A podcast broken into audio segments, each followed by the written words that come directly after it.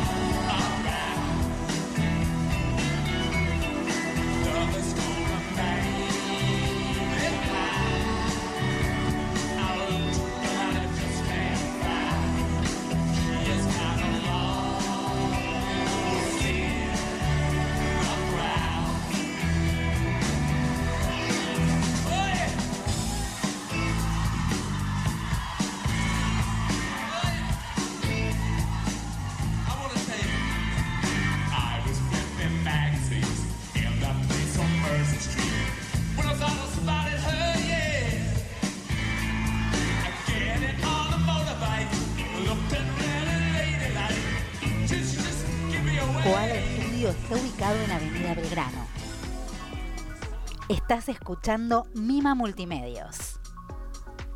Todo pasa, el programa donde nada se nos pasa.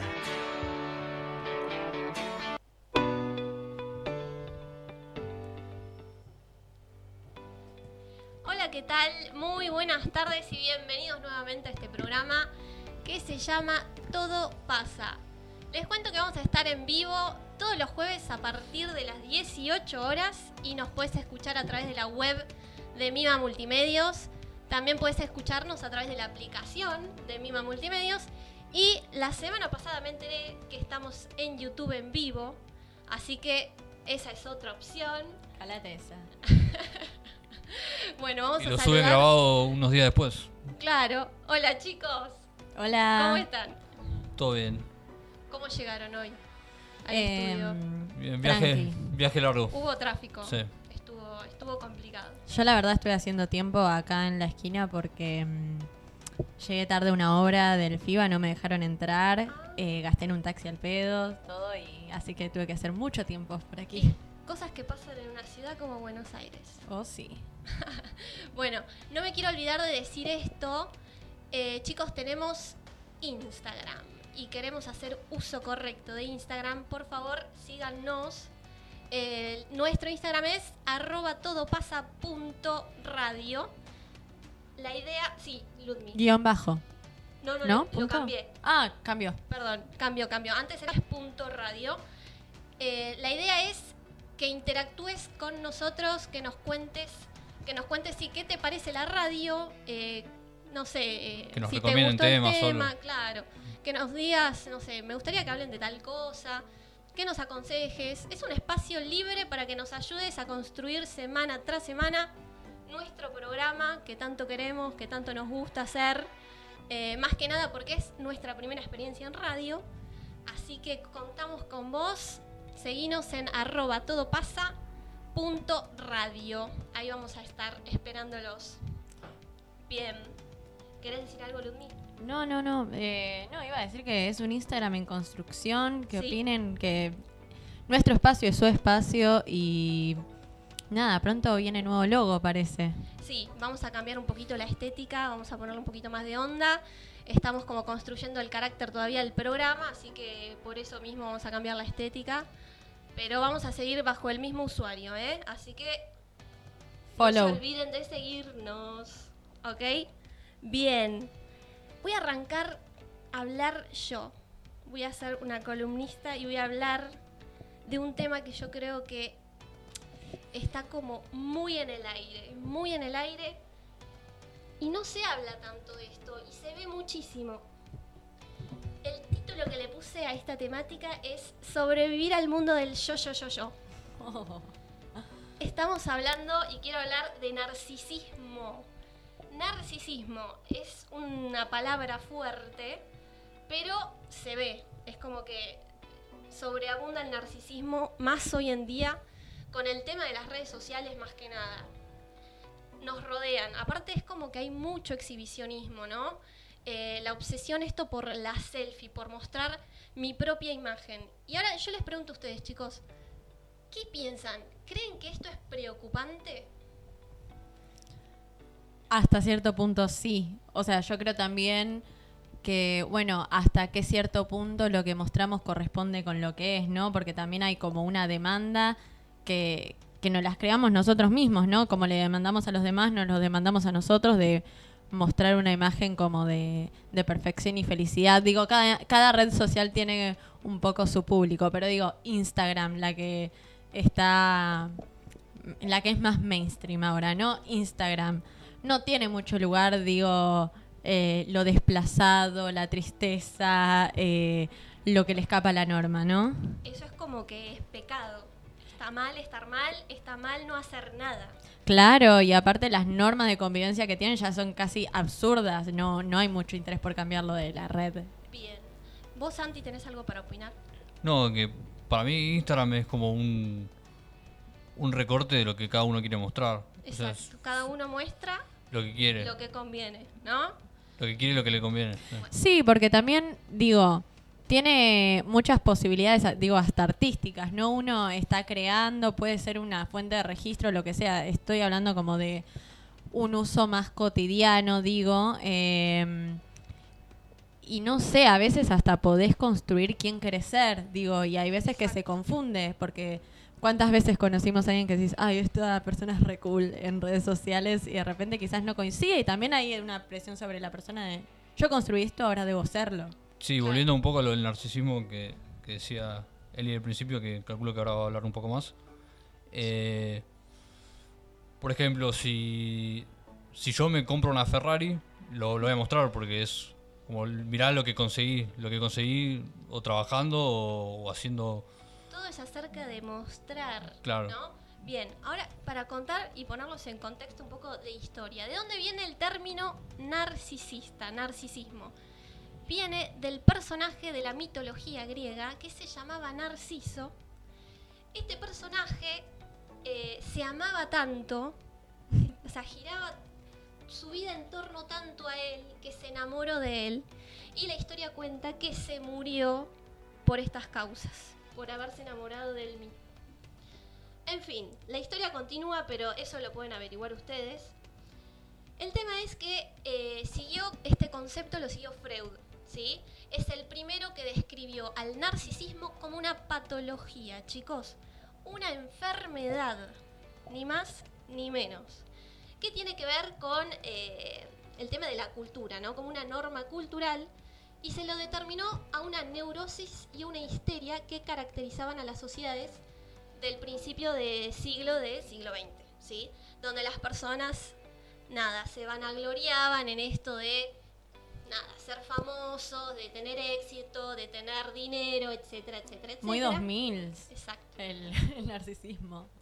Ahora, cuatro, cuatro décadas después, la verdad que la, este concepto tomó mucha fuerza y creció como que si fuera una epidemia. Mm. Yo creo que el contexto de las redes sociales lo alimenta muchísimo más, lo hace crecer. Y ahora voy a contarles un poquito acerca de estudios de narcisismo. Eh, primero voy a arrancar con una psicóloga que se llamaba, que se llama, perdón, no se murió, Jean Twing, no sé si lo estoy pronunciando bien, la verdad. Eh, si lo quieren buscar, eh, el apellido es T-W-E-N-G-E. E. Ella hizo un estudio en el año 2009 en la Universidad Estatal de San Diego. Esta mujer eh, estudió miles de estudiantes en Estados Unidos y ella concluyó, me llegan mensajes de Instagram, perdón, y estoy leyendo. ¿Qué concluyó? Ella eh, concluyó eh, que los comportamientos narcisistas habían crecido con respecto también y a la misma línea que la obesidad en 1980. ¿sí? Eh, ella lo que dice es que eh, los adolescentes del siglo XXI se creen con derecho a casi todo, pero también son más desgraciados. Esto lo afirma como una regla. ¿sí? cuenta que los rasgos narcisistas no son fáciles de reconocer. No sé qué tanto, esto no sé si lo creo tanto, para mí es fácil, pero no sé, díganme ustedes. No, yo con respecto a esto, o sea, yo creo que para el otro sí es fácil de reconocerlo. Eh, para uno no sé, viste, es como hay que hacer terapia. Es muy difícil reconocer bastantes cosas para uno, digo, depende del nivel de introspección que tenés. Pero yo con esto pensaba, como digo, uno piensa en narcisismo y dice como, ay, bueno, alguien que se cree mil y todo esto, pero te- pienso que también tiene su cara bastante oscura, que digo, Bien. bueno, Sí, tiene su cara oscura. Y, a ver, la verdad es que ella menciona que, a ver, son comportamientos egoístas, em- poco empáticos y exhibicionistas, de personas que quieren ser el centro de atención, reconocidas socialmente y que suelen resistirse a admitir sus fallos o mentiras y que se creen extraordinarias. ¿Sí? Eh, hay una delgada línea entre lo que es narcisismo y autoestima. ¿Sí? el autoestima es algo sano, es algo que está bien, y el narcisismo es lo excesivo, ¿no? Como el fanatismo del propio ser. No, claro, bueno, pero fíjate, eh, esta data la saco de, ¿viste el documental El dilema de las redes sociales? Yo siempre hablando de documentales, perdón, chicos. Me parece excelente. Eh, bueno, que dice como en los en la última década, digo, con este crecimiento y nacimiento también de las redes sociales, digo, eh, mientras más crecimiento de casos de depresión y de suicidio hay en adolescentes, mayor es la cantidad de usuarios de las redes sociales. Entonces digo, digo, para mí hay un vínculo claro, digo, eh, más nos exhibimos, más queremos demostrar, eh, más autoexigencia hay, digo, porque el narcisismo, digo, tiene su costo mantenerlo. Claro. Igual para mí no es tanto el tema de las redes sociales, pero sí el tema de los números, la cantidad de seguidores, likes. Voy a Bueno, pero eso lo ¿Cómo se me conlleva también. adelantan? Así estamos. Está- me encanta igual, muy bien. Eh, miren, hay otra persona que estudia sobre el tema, hay varios especialistas. Un psicoanalista que se llama Charles Bonchaux. No sé si estoy pronunciando bien, discúlpenme. Charles, punto. Charles. Carlos. Es francés. Bien, eh, él dice que las personas narcisistas, una persona con alto nivel de narcisismo, suele buscar una o dos víctimas cercanas, no necesita más, eh, pero les puede hacer la vida imposible, asegura el psicoanalista. Estaría bueno mm, para la próxima traer como un test, ¿no? Estaría buenísimo. ¿Cómo reconocer si tenés un narcisista o si sos un narcisista y le estás cagando la vida a otros? Bueno, concluye, le- tiene un libro muy importante que se llama Los perversos narcisistas, bla, bla, bla, es muy famoso. Eh, dice que el incremento del narcisismo es porque ahora la imagen cuenta más que lo que hacemos y queremos alcanzar muchos hitos sin esfuerzo. Totalmente, señor psicoanalista. Totalmente. Es- es verdad. Digo, es todo muy inalcanzable. Uno ve Instagram y esto, bueno, todo el mundo es feliz, todo el mundo viaja y come rico y esto y lo otro. Claro que no te voy a mostrar mi polenta a las once y media de la noche. Claramente, eso es de pobreza, eso no se muestra. Claro, o sea, digo, estamos tratando de todo el tiempo de alcanzar cosas como muy absurdas. digo, y eso Total, deprime. total. No, y, perdón, y aparte hay algo de, eh, del narcisismo, digo, que está muy vinculado a como a la poca tolerancia a la frustración, ¿no? Porque también yo lo pienso, ¿no? Que quizás a todos nos pasa, a mí me pasa bastante, que es como, no, creo algo, pero no lo voy a mostrar. Digo, ¿por qué? Porque yo no me puedo equivocar. Entonces digo, bueno, ¿por qué yo no me voy a poder equivocar? Si soy ser humano. Exactamente, está- somos muy autoexigentes. Y ahora, voy a números de redes, que esto escuchen porque es increíble. Chicos, cada día se suben a Instagram 80 millones de fotografías, con más de 3.500 millones de likes. Yo comiendo, yo con mi mejor amiga, yo yendo al supermercado, yo yendo a un evento, yo, yo, yo. Quiero una moneda por cada foto que se sube a Instagram, porfa. Yo también. Un centavo, aunque sea. No, no, un peso, un peso. Eh, nada, la verdad que eh, mencionamos mucho Instagram, pero hay mucho público en Facebook y hay mucho público en TikTok y hay mucho público en un montón de redes.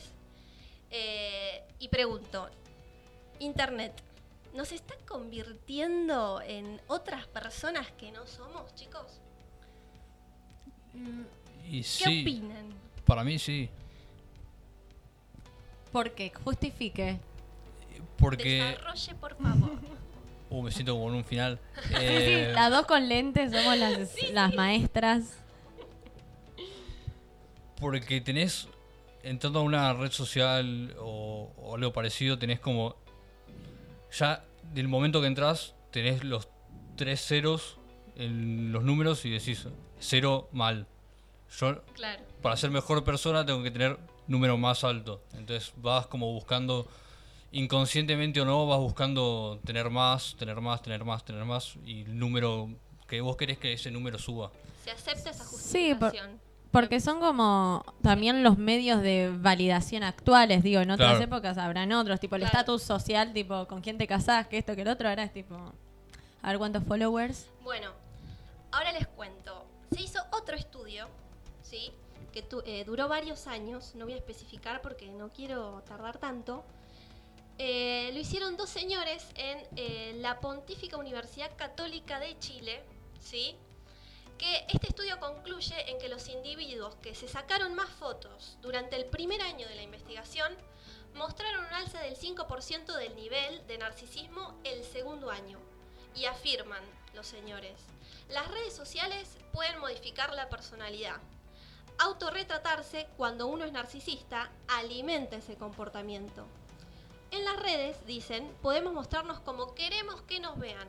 Esa imagen perfecta que creemos que, les- eh, que los demás tienen de nosotros puede alterar la que tenemos nosotros de nosotros mismos. Mm.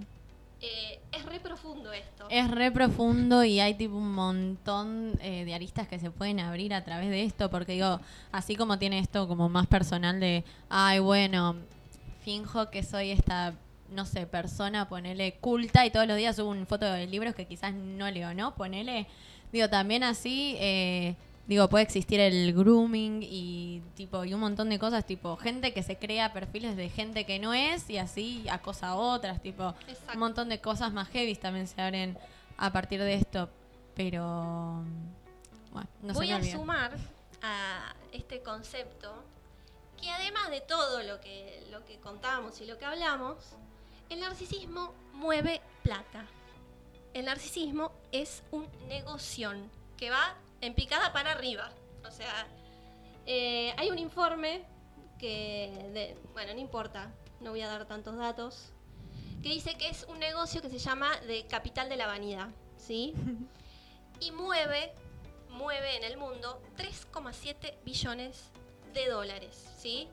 Eh, tiene que ver con el consumo relacionado de los productos que nos hacen sentir mejor, ¿no? Y la muestra esta de, eh, y menciona acá, eh, compras caras, ¿no? Como decía Santi, eh, los autos de alta gama, artículos de lujo, operaciones estéticas, chicas, vinos de calidad, joyas o cosméticos. Mueve mucha plata el narcisismo, la verdad, es un negocio. Bueno, pero fíjate como qué vinculada que está, eh, digo, qué vinculado que está el concepto de narcisismo con la baja autoestima. Digo, como te tienen controlado ahí, eh, moviéndote la piola. Digo, eh, digo, todos estos consumos también son porque es como simplemente nada alcanza y simplemente tengo que ser otra cosa a la que soy. Digo, los productos de belleza son como un claro ejemplo. Digo, eh, capitalismo y, y Somos- tipo patriarcado es como, no, mira, lo que vos sos, no, no, esto no alcanza. Tenés que comprar todo esto para llegar a ser esto que te Exacto. muestro en esta publi. somos hiperdemandantes, hiperexigentes, eh, por ejemplo, ¿no? Eh, también para mostrar relaciones sociales. Tengo, soy Roberto Carlos, tengo mil millones de amigos. eh, no sé, tengo alta vida social, voy a todos los lugares eh, más reconocidos, Buenos Aires, no sé, o lo que sea, o de viaje. Es como que estamos hiper conectados y también hiper ahí con eso de querer mostrar y aparentar todo el tiempo, ¿no? Sí, apar- igual, Perdón. Siga. igual, ojo que también puede ser al revés. Estuve pensando que A ver. por ahí un, voy a dar ejemplo, un músico, futbolista que no es conocido y empieza a subir cosas así, que narcisistas, y después se hace conocido, le pone el tic azul y ya tiene un equipo de, de relaciones públicas que dice, cuidado, no subas lo- los videos de la- en las fiestas, no... Pero por eso es lo que digo, es como, es un negocio. Sí. Y, hay Y que es una construcción. Es como una montaña a la cual alcanzar y que todo el mundo se mata por alcanzarla. Sí, aparte lo pienso como algo como mm, que nos sobreestimula demasiado y al desgranarlo te das cuenta la cantidad de info y, y data, tipo tanto directa como indirecta, que estamos procesando. Digo, porque nosotros no dejamos de ser animales y de repente que tengamos una pantalla, la capacidad de autopercibirnos, de, de gustarnos, que esto, que el otro, obvio que tiene sus sus cosas buenas y malas, pero digo, es mucha data con la que estamos viviendo, estamos muy sobreestimulados con esas Y otra cosa es que la mayoría de las personas no llegan a eso que vos decís, Santi. Entonces, ¿qué pasa? Depresión, ansiedad, no, estar felices, no estar conformes, eh, en algunos casos, qué sé yo, agresividad. O sea, provoca cosas que no son sanas. Eh, y bueno, voy a seguir mencionando un estudio porque el tema, no sé si se dieron cuenta, me encantó. Estuve averiguando bastante. Eh, hay un estudio europeo que se publicó en el 2015 en una revista que se llama Penas donde argumenta que el narcisismo está vinculado a la educación parental de estos días, que sobrevalora por sistema a los hijos. Mencionan, se les alaba en exceso y con el tiempo los niños se creen únicos. No sé qué tendrá que ver, la verdad. O sea, yo creo que lo, lo deberíamos como adultos, nosotros los millennials, que somos adultos, lo podríamos manejar. Eh, después, eh, no sé qué opinan, chicos. No ¿quieren sé, yo creo que todo en alguna medida, eh, va, en alguna medida como bastante, se termina traduciendo a la niñez. Yo cuando hablabas antes pensaba, bueno, ¿qué estás tratando de llenar acá, no? Eh, pero, no sé, digo, la verdad como... Hay cosas que deben ser porque se los sobreestimula o quizás es como querer conformar a los padres o lo que sea. Digo, ahí ya nos metemos en psicología dura. Sí, total. Bueno, sí, totalmente. Eh, otra afirmación que hace una de las psicoanalistas, Twing, la primera que mencioné, dice, a ver, hay una delgada línea, como lo dije antes, entre lo que es tener autoestima y ser narcisista, ¿no? Y ella dice, las personas que disfrutan diciendo lo que piensan o que quieren liderar son claramente diferentes de los narcisistas, que suelen recurrir a lo que es la manipulación y la mentira. Otra de las cosas que había leído es que las personas narcisistas buscan siempre la aprobación del otro para construir su personalidad. Entonces, una persona que tiene autoestima claramente tiene una personalidad. No se le hace nadie la personalidad. Me parece importante tener en cuenta estos conceptos, diferenciarlos. Y nada, chicos, ser mejores. nada.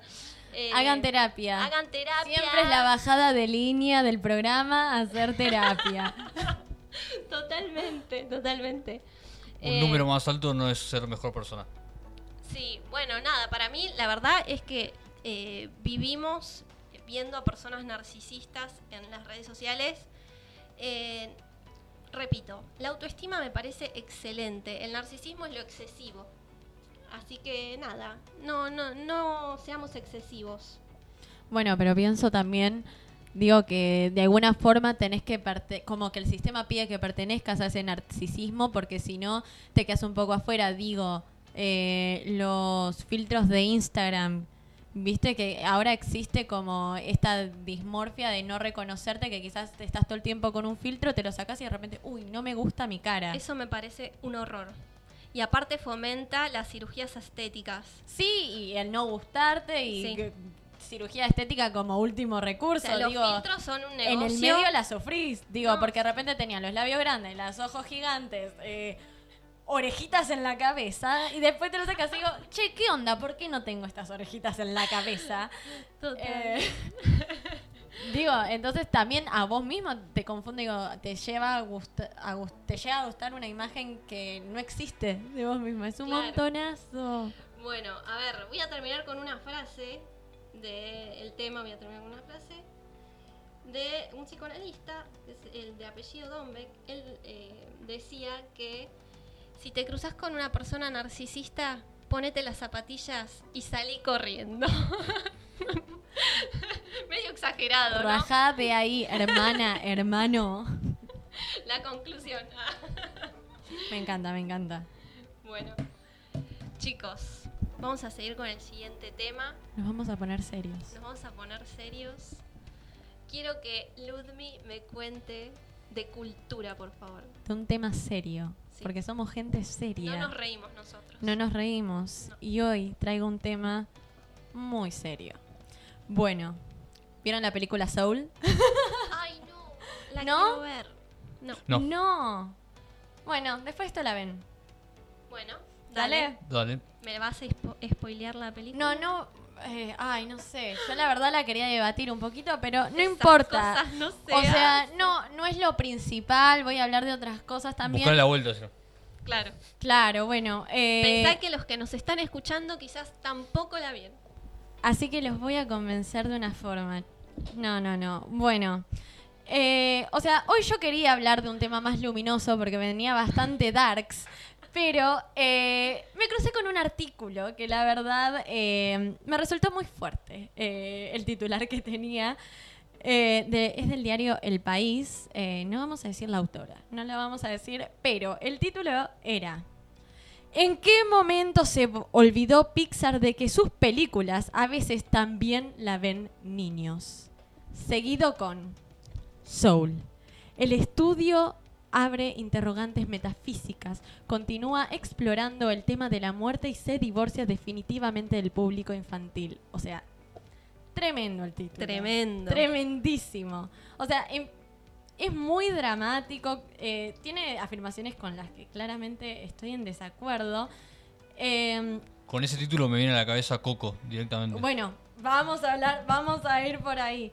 Digo, eh, o sea, el artículo yo dije, bueno, a ver con qué me voy a encontrar y no se alejó mucho de lo que esperaba.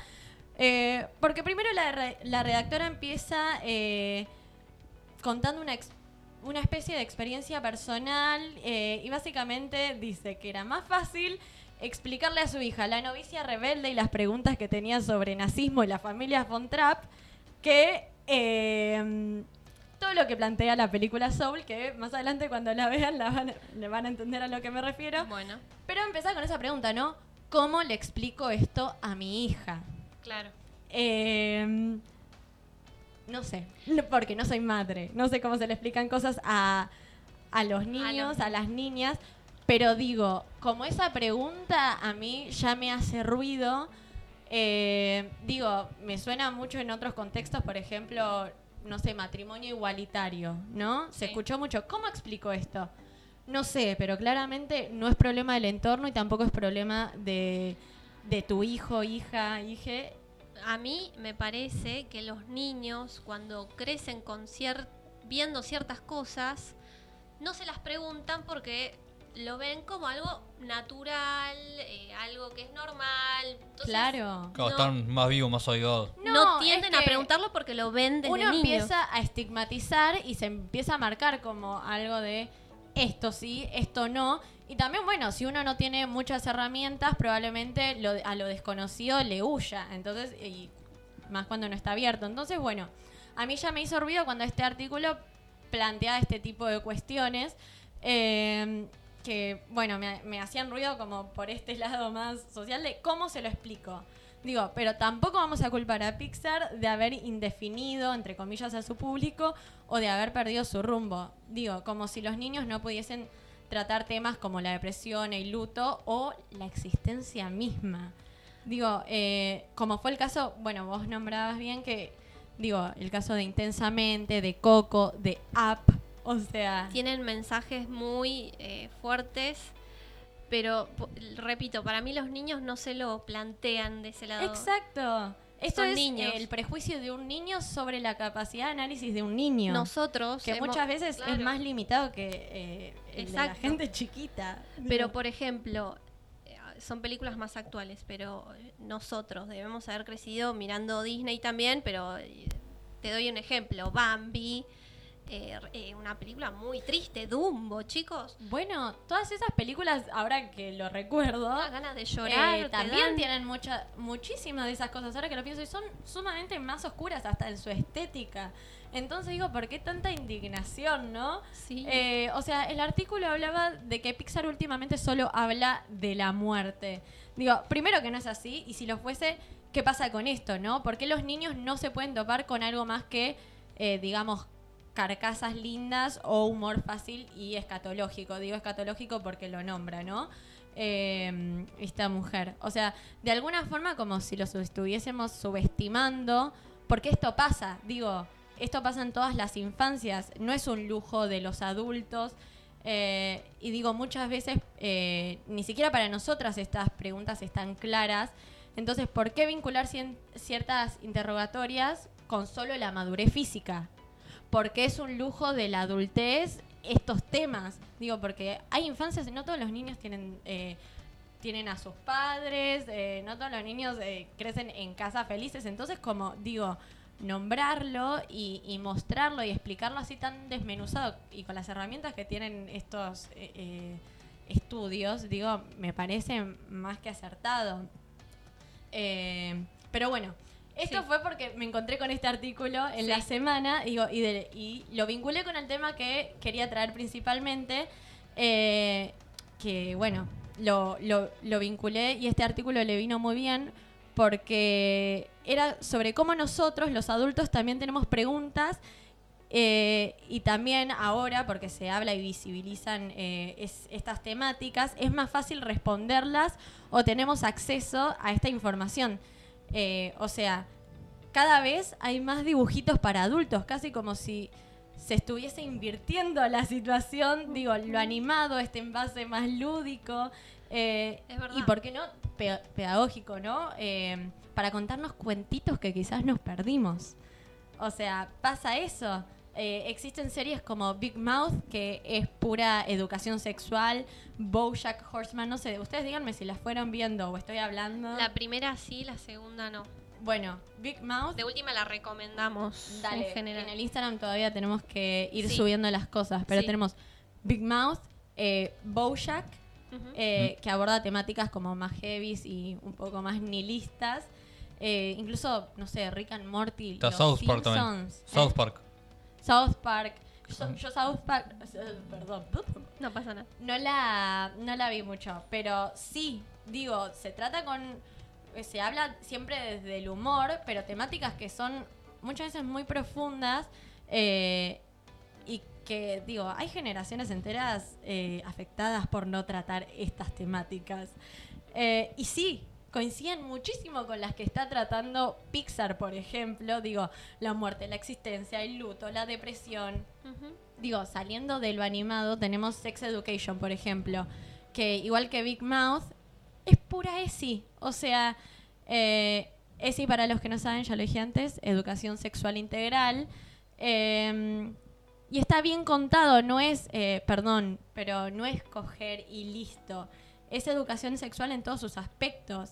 Eh, y parte desde cosas que deberían ser ya básicas a esta altura, como la menstruación, el consentimiento, hasta cómo actúa el Super Show, bueno, yendo al tema, Eli, Sí.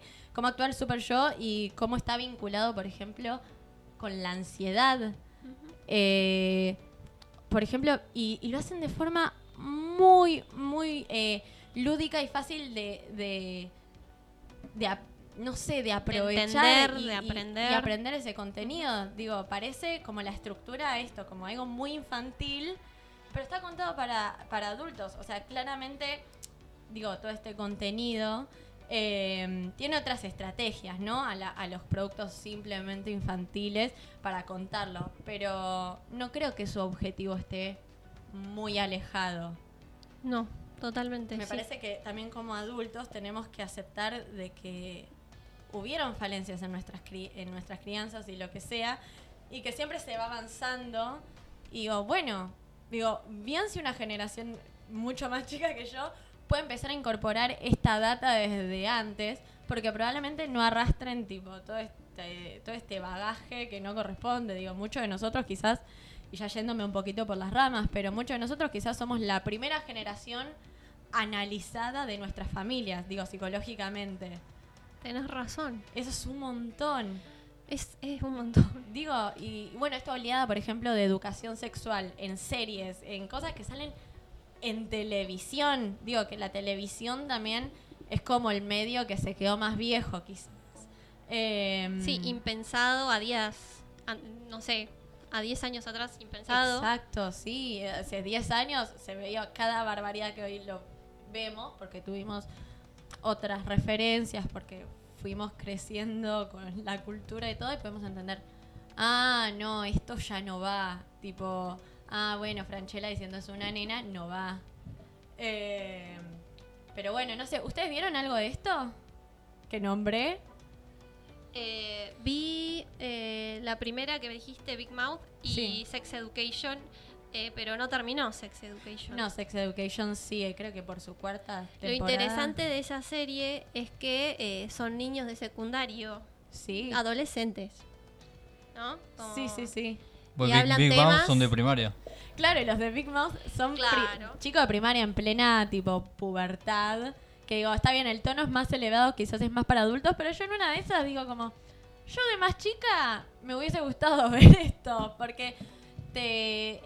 Digo, al igual que Soul, bueno, no la vieron, pero es del mismo mundillo tipo... ¿Cómo se dice? Inside Out. eh, intensamente.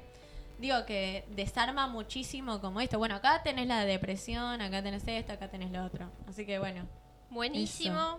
Me encantó el reporte de los documentales, las series y las películas de Disney. Vamos a ir a un corte musical y volvemos en menos de dos minutos.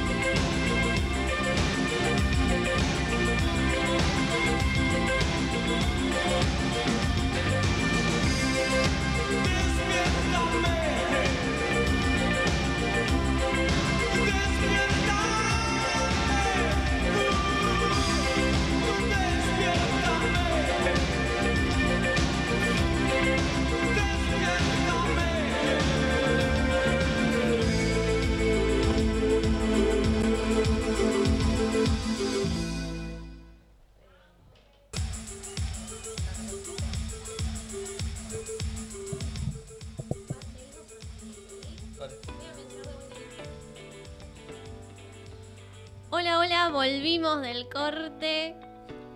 Bien. Eh, quedó de tarea, voy a mencionar el Instagram hasta que se lo acuerden.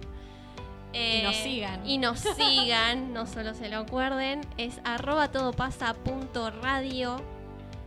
Síganos, chicos. Queremos saber su opinión. Y para seguir, eh, tenemos la columna de Santi. Sí. A ver, contame. Vas a hablar de internacionales. Sí, voy a hablar un poco de lo que pasó en el mundo en la semana, esta semana que pasó. Eh, y la primera noticia que leí el, el lunes es una que llama la atención, pero no dio la vuelta al mundo. Eh, llegó a algunos países nomás, algunos medios chicos. Eh, que es que la vicepresidenta y gerente general de Nike en, en América del Norte, o sea, Estados Unidos y Canadá, Sí. eh, se vio obligada a renunciar porque el hijo eh, el hijo manejaba una empresa eh, una empresa un negocio en el que revendía zapatillas eh, de, de lanzamiento exclusivo Un emprendedor nato. Empieza tranqui. no, no, pero escúchense, es peor, es peor, ¿eh? A ver. Porque el pibe Es como el chisme internacional de, la, de las multinacionales. El pibe compraba estas zapatillas con la tarjeta de crédito de la mamá, la vicepresidenta Nike. No, no, no, no. Entonces se empezó a suponer de que eh, por ahí la mamá le daba las zapatillas para revenderlas y tener más plata, porque el, el- el chico lo que hacía era las revendía a un precio mayor de mercado. no, ¿y eso le costó el laburo a la madre? eh, sí, porque aparentemente mato. Lo mato. eh, tener un negocio como paralelo eh, es- va en contra de las políticas de Nike. Entonces la, Claramente. Por la- ética. Claro. Entonces la mamá se vio obligada a renunciar, no la echaron, tuvo que renunciar. Y tenía más de 25 años como vicepresidenta de Nike. ¿Cuántos? Más de 25 años como vicepresidenta de Nike.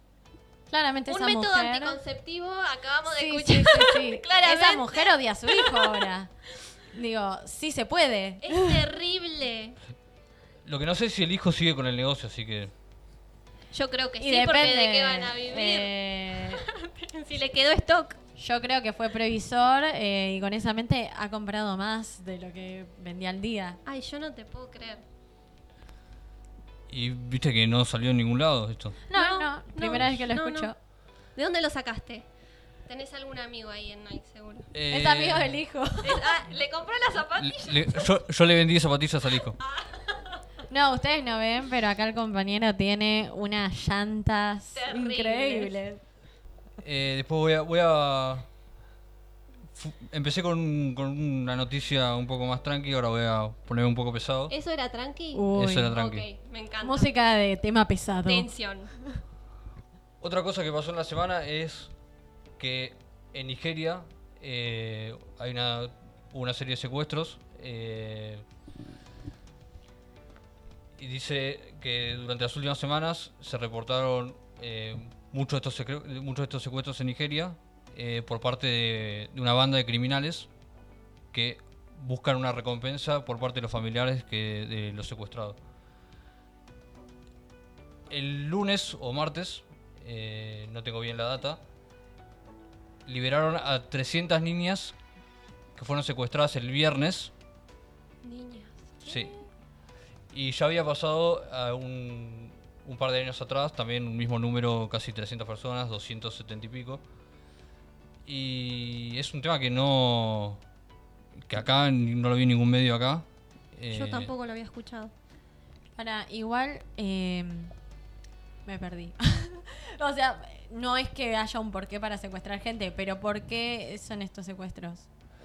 Y Nigeria eh, viene sufriendo eh, bastante en el último año, no sé si sabían, eh, pero a fin del último año, octubre, noviembre, tuvieron un problema con, con una fuerza de- del gobierno que se llama la SARS, que es el, el Escuadrón Especial Antirrobo, que es un- una fuerza policial que es muy violenta y hubo muchas muertes y,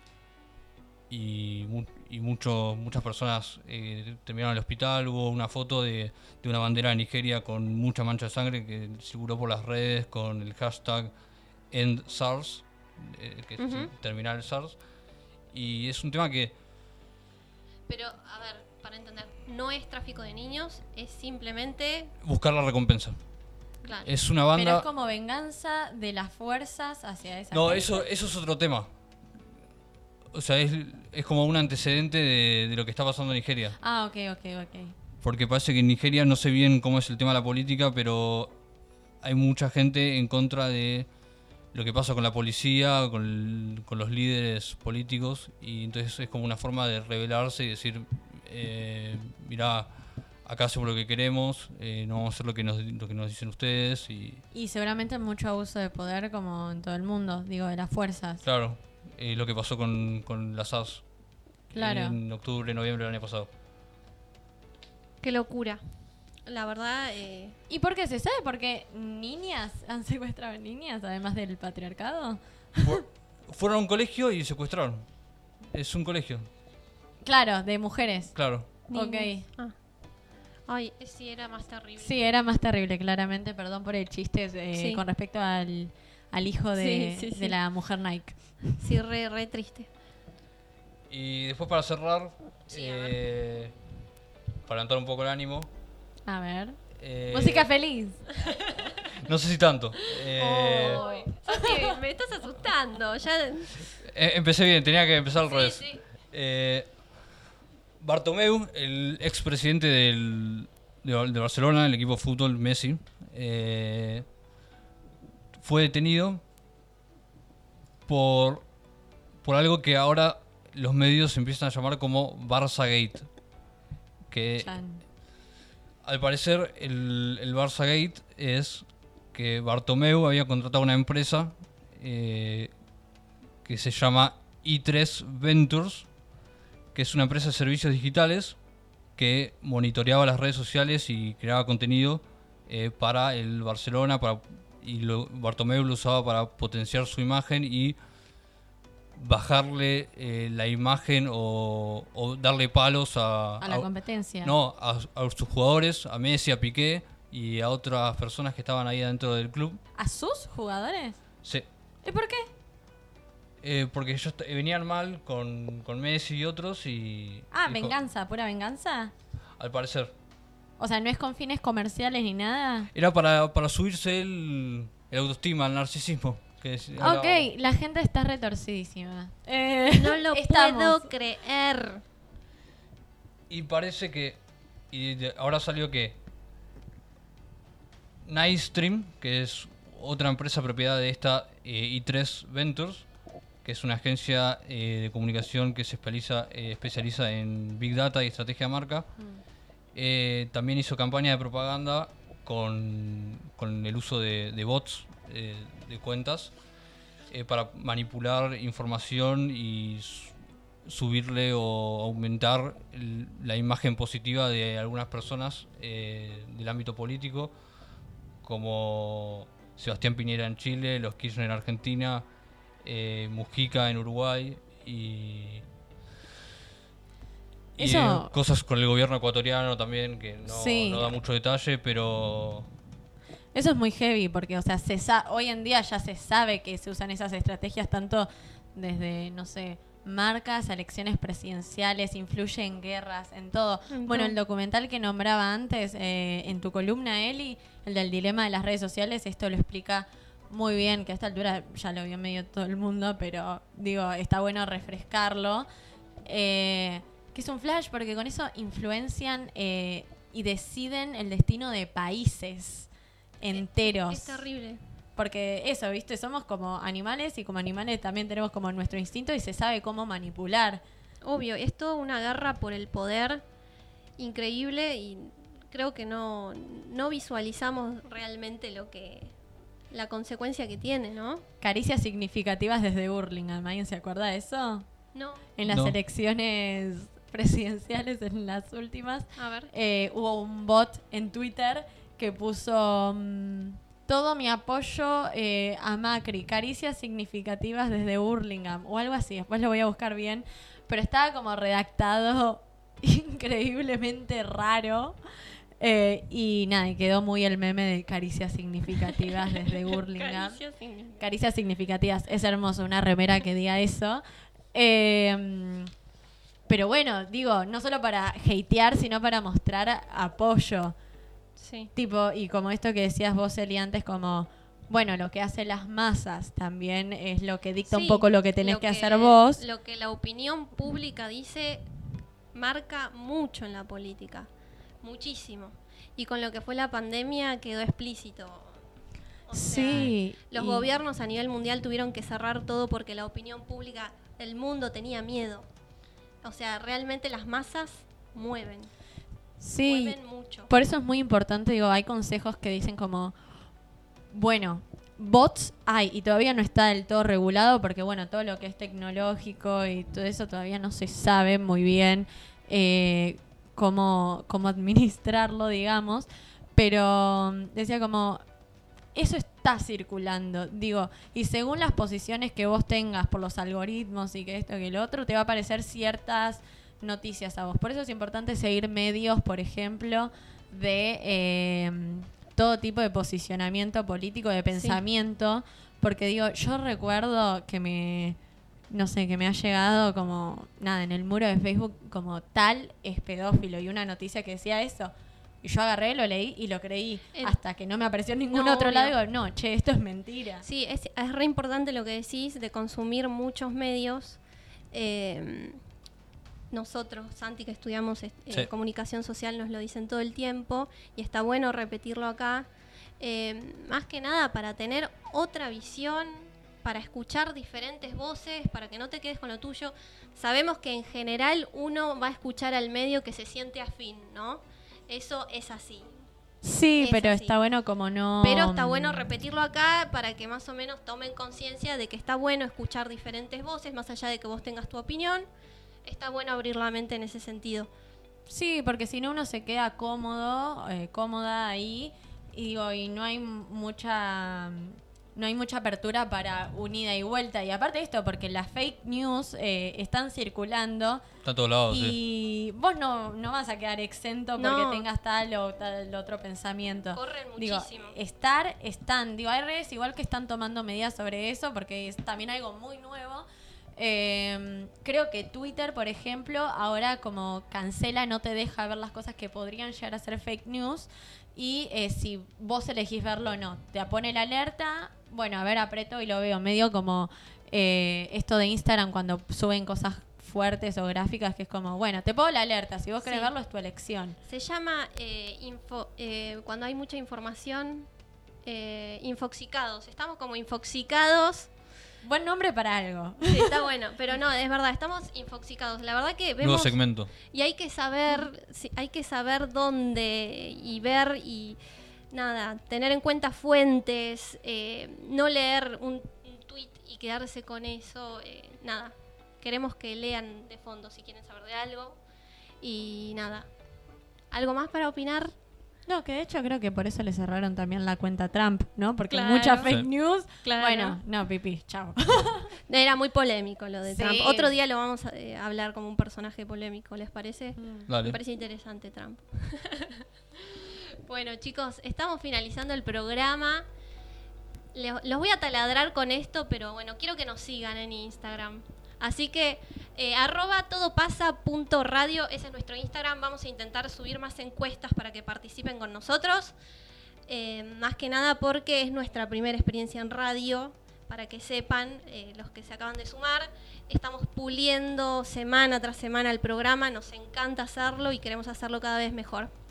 Así que bueno, nos vemos el jueves que viene a las 18 horas. Eh, chau, chau, chau, chau. Síganos en Instagram. Síganos.